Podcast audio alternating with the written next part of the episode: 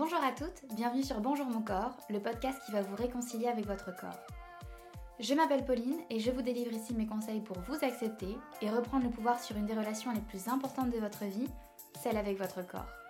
Bonjour mon corps, c'est votre rendez-vous où l'on parle d'acceptation, de valorisation et de bienveillance. Car toutes les femmes méritent de pouvoir se sentir mieux dans leur corps, toutes les femmes méritent de découvrir que le seul corps idéal, c'est finalement le leur. Alors ensemble, je vous propose de devenir l'une d'entre elles. Hello douces, j'espère que vous allez bien. Aujourd'hui, j'avais envie de parler de changement parce que vous avez été nombreuses à me poser la question sur Insta est-ce que c'est grave de quand même vouloir changer mon corps? Et je comprends qu'à l'ère des bonnes résolutions comme en ce moment, ça soit un vrai questionnement. J'ai trouvé cette question très intéressante parce qu'on pense souvent que l'acceptation, c'est synonyme de résignation alors qu'en fait, pas du tout. C'est marrant comme le changement finalement peut être autant redouté qu'attendu et qu'espéré. C'est vrai qu'en tant qu'être humain, on peut avoir du mal à voir sa vie changer, évoluer, et c'est encore pire quand il s'agit de son corps. Et quand j'échange avec des femmes dans le cadre du programme en ligne, c'est pas rare d'entendre j'ai du mal avec mon corps, j'ai du mal à le voir changer. Et généralement, c'est parce qu'il s'agit d'un changement négatif. Enfin, à leurs yeux hein, et aux yeux de la société, c'est négatif. Et ce qui s'ensuit, finalement, n'est pas très étonnant, puisqu'on va désirer voir son corps changer à nouveau. Donc en fait, on a déjà du mal à accepter un changement présent, acquis, qu'on souhaite déjà voir un nouveau changement s'opérer sur notre corps. Et finalement, quand on y pense, c'est ce qui m'a amené à détester mon corps bien plus longtemps que prévu, parce que bah, j'ai pris énormément de poids, ensuite l'anorexie m'en a fait perdre beaucoup en retour, et je vous en ai déjà parlé ici, mais même après cette perte de poids tant attendue et tant espérée, bah, je m'aimais toujours pas, c'était même totalement l'inverse. Et je sais que c'est aussi le cas pour beaucoup de femmes, alors on a le droit de se demander est-ce que le changement est vraiment bon finalement? Est-ce que je dois le désirer, le rechercher? Et est-ce que le fait de vouloir changer mon corps, de vouloir me changer, c'est pas finalement me renier? Je parle ici énormément du concept de l'acceptation et c'est pas pour rien, c'est simplement parce que lorsqu'on la pratique dans notre vie, tout devient plus clair, plus lucide et plus apaisé. Dans le début de cet épisode, je vous disais comment penser pouvoir accepter un nouveau changement si on n'accepte pas déjà celui qui a eu lieu en nous. Ce que je veux dire, c'est qu'on a tendance à toujours pratiquer le toujours plus. C'est comme le foutu pour foutu, on part du principe que de toute façon, autant y aller à fond parce qu'on sera jamais contente et jamais satisfaite. Et attention en disant ça, hein, je vous blâme pas du tout. Hein. Je sais bien que toutes ces idées, ces schémas de pensée ont été cultivés depuis des années. Et moi-même, je les ai eus pendant très longtemps et ça m'arrive encore parfois et c'est ok. C'est un peu comme la fameuse question qu'on nous pose depuis tout petit. Qu'est-ce que tu veux faire quand tu seras grand? Ça part d'un bon sentiment, hein, d'une bonne intention, les réponses sont même très mignonnes. Mais aujourd'hui, en tant qu'adulte, moi, personnellement, j'ai du mal à savoir ce que je vais faire le mois prochain. J'ai aussi du mal à savoir qui je suis réellement. On nous a toujours poussé à penser à et après. Ce qui naturellement bah, cultive l'insatisfaction. Un peu comme les riches qui veulent toujours être plus riches alors qu'ils le sont déjà bien plus que le monde entier. Et oui, le toujours plus fonctionne parfaitement quand on parle de rapport au corps. Parce que si vous ne travaillez pas sur le fond du problème, sur l'image que vous pouvez avoir de vous-même, eh bien vous rechercherez systématiquement le toujours plus. Ce qui fait que même si vous décidez de vous lancer dans le changement, dans l'après, vous risquez de rentrer dans ce foutu schéma qui n'est rien d'autre qu'un cercle vicieux. Et encore une fois, attention quand je vous dis ça, je ne vous dis en aucun cas que le changement et l'acceptation sont complètement incompatibles. J'ai fait une réduction de ma mère, donc de la chirurgie réparatrice, et je dois dire que ça a été un des premiers pas vers la réconciliation avec mon corps. J'irais même que c'est une des plus belles étapes de mon rapport au corps. Et aujourd'hui, je le referai sans hésiter une seule seconde. Donc non, changement et acceptation ne sont pas incompatibles. Donc je ne vais pas jouer à l'hypocrite, à vous dire que pour vous aimer sincèrement, vous devez renoncer au changement. Je ne suis personne pour vous dire ce que vous devez faire de votre corps ou de votre vie. Je veux simplement dire que certaines choses doivent être analysées en parallèle et surtout que tout ce processus de changement ne devrait en aucun cas être pris à la légère. J'ai l'impression qu'aujourd'hui, dire qu'on va faire un régime, c'est très banal, surtout pendant le mois de janvier, hein, si vous avez remarqué. Et donc, par exemple, une amie qui vous confie, par exemple, qu'elle pense faire un régime avant l'été, ou bah, pour les nouvelles résolutions de l'année, qu'est-ce que vous lui répondez finalement? Moi, pendant très longtemps, je répondais des phrases du style Ouais, ouais, non, mais moi aussi, là, parce que franchement, ça devient n'importe quoi. Et en fait, avec le recul, j'aurais plutôt dû leur demander pourquoi? Pourquoi est-ce que tu veux faire un régime en fait? Déjà parce qu'on sait que les régimes ne fonctionnent pas, donc à part se faire souffrir, c'est un peu inutile. mais en plus parce que c'est intéressant de décrypter ce qui se cache derrière tout ça. Est-ce que vraiment cette envie de maigrir est sa volonté propre?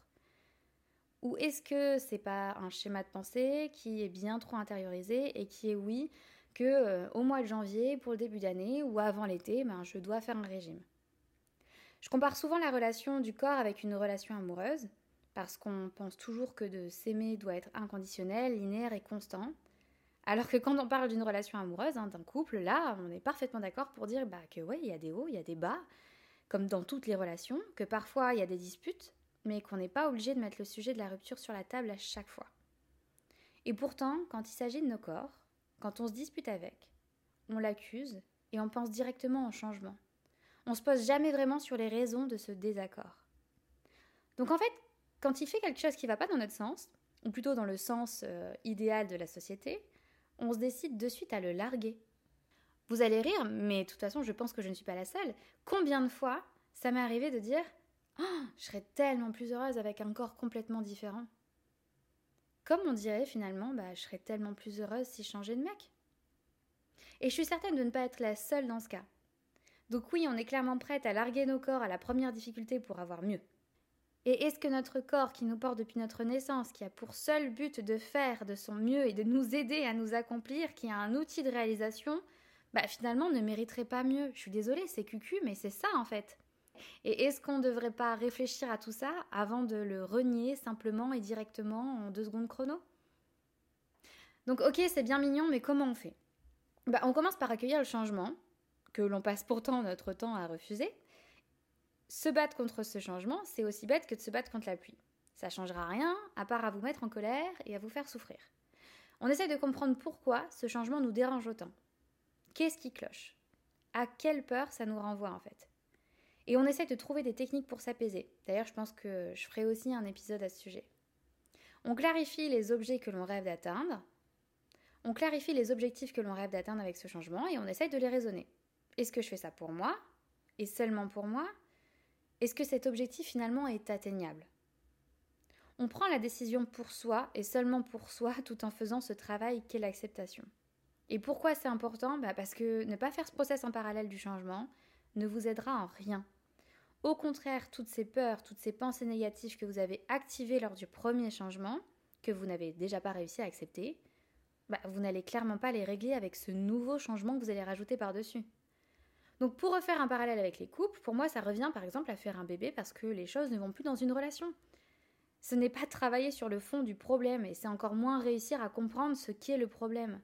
Et comment aller mieux juste en survolant ce qui ne va pas et se concentrer sur un nouveau changement en pensant oublier le premier?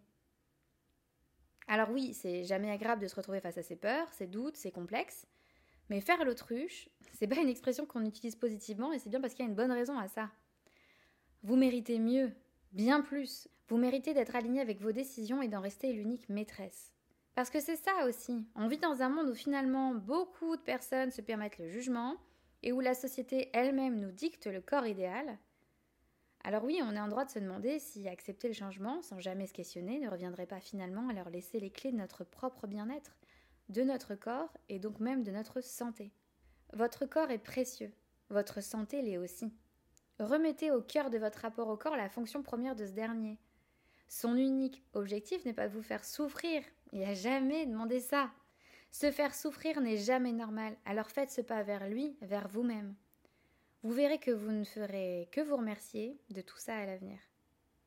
En tout cas, j'espère que cet épisode vous a apporté les conseils dont vous aviez besoin. Je sais que j'ai été un petit peu absente ces derniers temps, et si vous me suivez sur Instagram, vous savez que j'ai eu une vie bien remplie. Euh, l'année dernière, s'est passé beaucoup de choses dans ma vie personnelle, euh, des très belles et des grosses remises en question aussi. J'ai aussi repris un travail à temps plein. Et donc, comme pour vous, des fois, l'équilibre euh, se fait un petit peu difficilement. Et, c'est vrai que j'ai eu du mal à retrouver mes marques et à reprendre mes marques sur Bonjour Mon Corps. J'avais beaucoup de supports en cours entre le podcast, la newsletter, le compte Instagram, le Telegram, le YouTube. Et tout ça avec un CDI en parallèle, c'est plus compliqué à gérer. Et donc, je vous ai demandé sur Instagram quel est le support que vous préfériez finalement. Et vous avez été une grosse majorité à me répondre le podcast. Donc, euh, donc le podcast sera désormais euh, mon principal euh, canal de, d'échange avec vous Et, voilà, j'espère qu'en tout cas ces nouveaux épisodes vont vous plaire. Et encore une fois, voilà, je suis désolée pour, pour cette absence qui, qui aussi m'a. Enfin voilà, le, podcast et tout ça, ça m'a vraiment manqué. Je commençais de plus en plus à le ressentir et donc je suis ravie de, revenir auprès de vous aujourd'hui. Et donc n'hésitez pas, euh, si vous avez des questions, des sujets que vous voudriez que, je puisse aborder ici, euh, voilà, il n'y a pas de tabou, hein, vous le savez, entre vous et moi. Donc, euh, donc n'hésitez pas, je serai ravie de, de, pouvoir y répondre ici. En tout cas, je vous dis à très vite et merci encore pour votre soutien parce que je vois que même avec un an de pause, j'ai toujours beaucoup d'écoute et ça me touche énormément et ça me conforte dans l'idée que que, ce projet euh, vous tient à cœur autant qu'il me tient à cœur et qu'il vous apporte autant qu'il m'apporte. Et donc, euh, c'est un peu l'objectif que j'avais en, créant le projet Bonjour mon corps. Donc, euh, donc je suis très contente d'entamer cette, nouvelle année avec vous. D'ailleurs, je ne vous ai même pas dit, ingrate que je suis, mais bonne année. je vous, il y a encore temps. Donc, je vous souhaite une merveilleuse année. je vous souhaite de, vous sentir bien avec vous-même, euh, je, vous, souhaite vraiment de vous trouver et de, prendre le temps de, définir votre bien-être comme vous avez envie de le définir, sans pression, sans aucune injonction. Je sais que c'est compliqué, que ça paraît très utopique, mais en tout cas, c'est tout ce que je vous souhaite, de, vous sentir bien euh, avec vous-même. En attendant, euh, moi, je m'en vais de suite écrire le prochain épisode et puis je vous embrasse. À très vite. N'oubliez pas, soyez indulgente envers vous-même. Parlez-vous comme si vous parleriez à votre petite sœur, à votre meilleure amie, à votre mère. Soyez votre plus grand soutien. Merci à vous d'avoir écouté cet épisode jusqu'au bout. Si ce message fait écho en vous, n'hésitez pas à le partager à une de vos amies, peut-être que ça lui fera le même effet. Vous pouvez également me laisser un petit mot ou noter cet épisode sur votre plateforme préférée. Ça me fait un bien fou de les lire et ça me motive réellement à continuer. Encore merci pour votre écoute et à bientôt sur le podcast de Bonjour mon corps.